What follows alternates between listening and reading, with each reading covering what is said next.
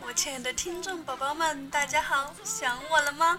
我是傻傻惹人爱的逗比小师妹丽莎。今天和爸妈出去玩，我穿的少，感觉有点冷啊。我爸爸就把背包脱下来给我背上，说这个大背包能挡风，然后又把我妈的背包挂在我脖子上，说前面也需要保暖，别冷感冒了。然后他俩一路开心的游玩，我就这样一直跟着他俩。我怎么总感觉哪里不对呢？啊啊啊啊！一哥们儿高兴的对我说：“哥，以后没人敢欺负咱俩了。咋了，叔叔？我精神病症办下来了。呵呵呵，这下走大街上，看谁不顺眼就给他来两下，咱有证。”不怕。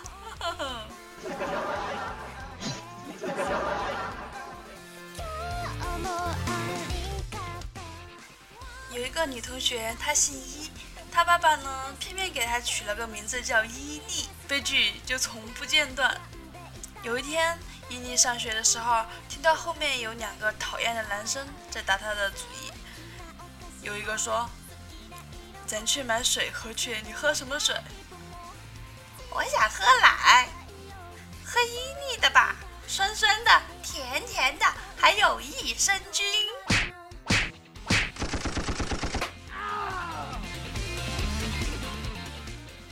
一名男子问方丈：“方丈啊，我觉得活着真没意思，钱我随便花多的是，女人我天天换，山珍海味。”吃的我恶心，方丈，我为何如此苦闷啊？方丈回头，拿起蜡烛，把男子的衣服点着了。男子急忙吹灭，慌慌张张地喊着：“大师，我终于明白了，你是想让我珍惜生命吗？”方丈摇头说道：“你不吹，会死。”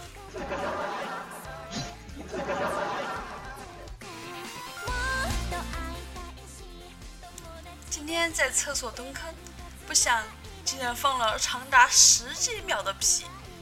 隔壁传来一个冷冽的声音：“我去，这还用得着纸吗？吹干了都。”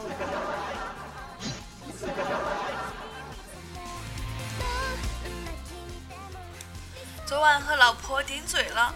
坐在沙发上的老婆二话不说，拎起躺在他大腿间熟睡的花猫就向我扔奶，猝不及防的花猫直接砸在了我的脸上，然后全世界静止了，我和花猫都懵了，老婆也懵了，顿了三秒，老婆支支吾吾的道：“我我以为是抱枕。”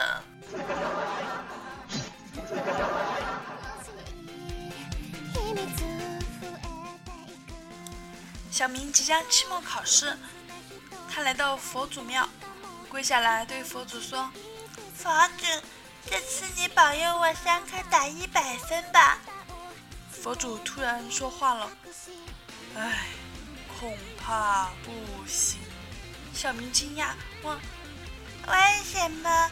你不是万能的佛祖吗？”佛祖叹了口气说：“不是我不想帮你。”是因为我不会外语啊。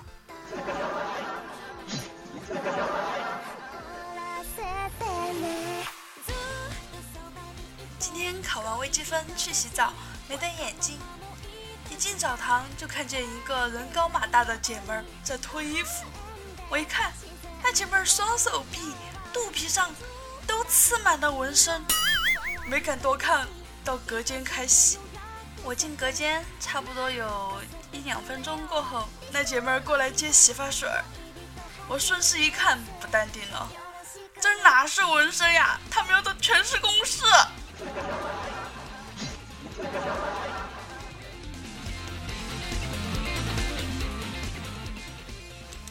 一位外国朋友年轻时说要当一位伟大的作家，别人问他怎么才算伟大呀？他说。我写的东西全世界都要看到，看完他们肯定歇斯底里、火冒三丈、痛苦万分。经过多年努力，他成功了。他在微软公司负责蓝屏时的报错提示信息。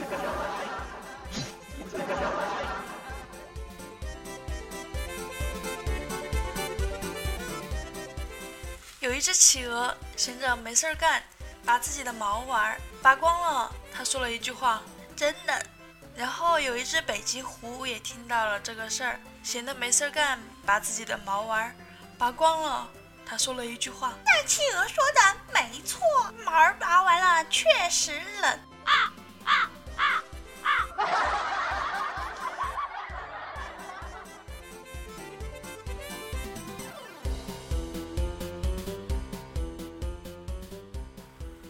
最近在考虑办个健身房的会员，闺蜜知道了跟我说：“办那个干嘛？跳广场舞多好！”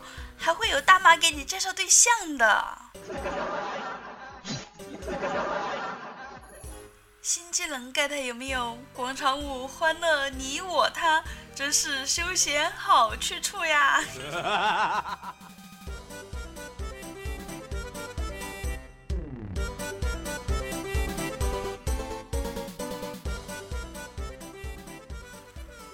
之行，始于足下。万般喜爱源自点赞、评论、转发和打赏。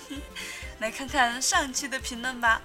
奔跑的五花兽说：“我跟你说呀，小孩子就不能惯着，是吧？该教育还得教育。是，但你打我家孩子，算怎么回事啊？我不没儿子吗？”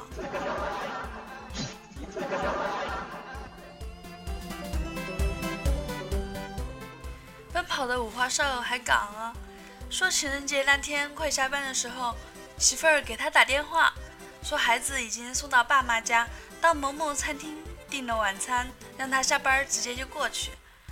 五花兽挂了电话，同事问他接电话什么事儿啊，这么开心？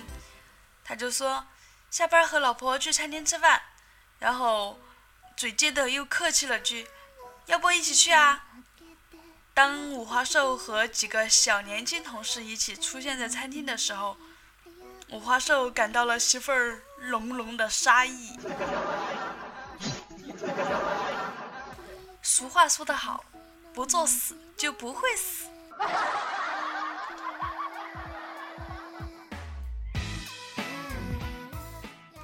奔跑的五花兽听说公司准备裁员了。他悄悄地包了五百块红包塞给他们主管，就在他感觉高枕无忧、前途一片光明之时，他们主管被裁了。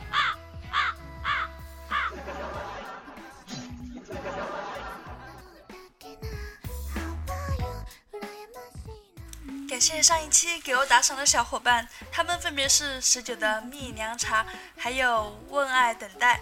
还有给我另外一个专辑《沙沙细雨》打赏的“仰望星空不落眼泪”，感谢你们对丽莎的支持。哇哦，不错呀！最后还要感谢荔枝 FM 上面给我点赞、评论、转发的小伙伴们，爱你们哟，么么哒！你们的点赞回复就是我最大的动力。我亲爱的耳朵们，有什么好玩好笑的段子就放在评论里吧。下期录节目的时候，你就有机会上节目哟！快拿起你的手机回复我吧。如果你喜欢我却不知道怎样关注到我、订阅我的话，那么请注意，在百度搜索“迷之音丽莎”，迷人的迷，知乎所有的知，音乐的音，蒙娜丽莎的丽莎，基本上第一个就是我啦，很好找到的哦。让你开心，让你欢笑，喜笑颜开，欢迎收听。喜欢我就订阅我吧，能第一时间接到我更新的通知哦。当然，更要点赞、评论、打赏和转载，帮我分享出去，给更多的人带去欢乐。你就是满满正能量的小天使。今天的播报就到这里了。感谢大家的收听，祝大家心情愉快。我们下期节目不见不散，记得一定要给我点赞评论，让我感知到你的存在。拜拜，嗯哇。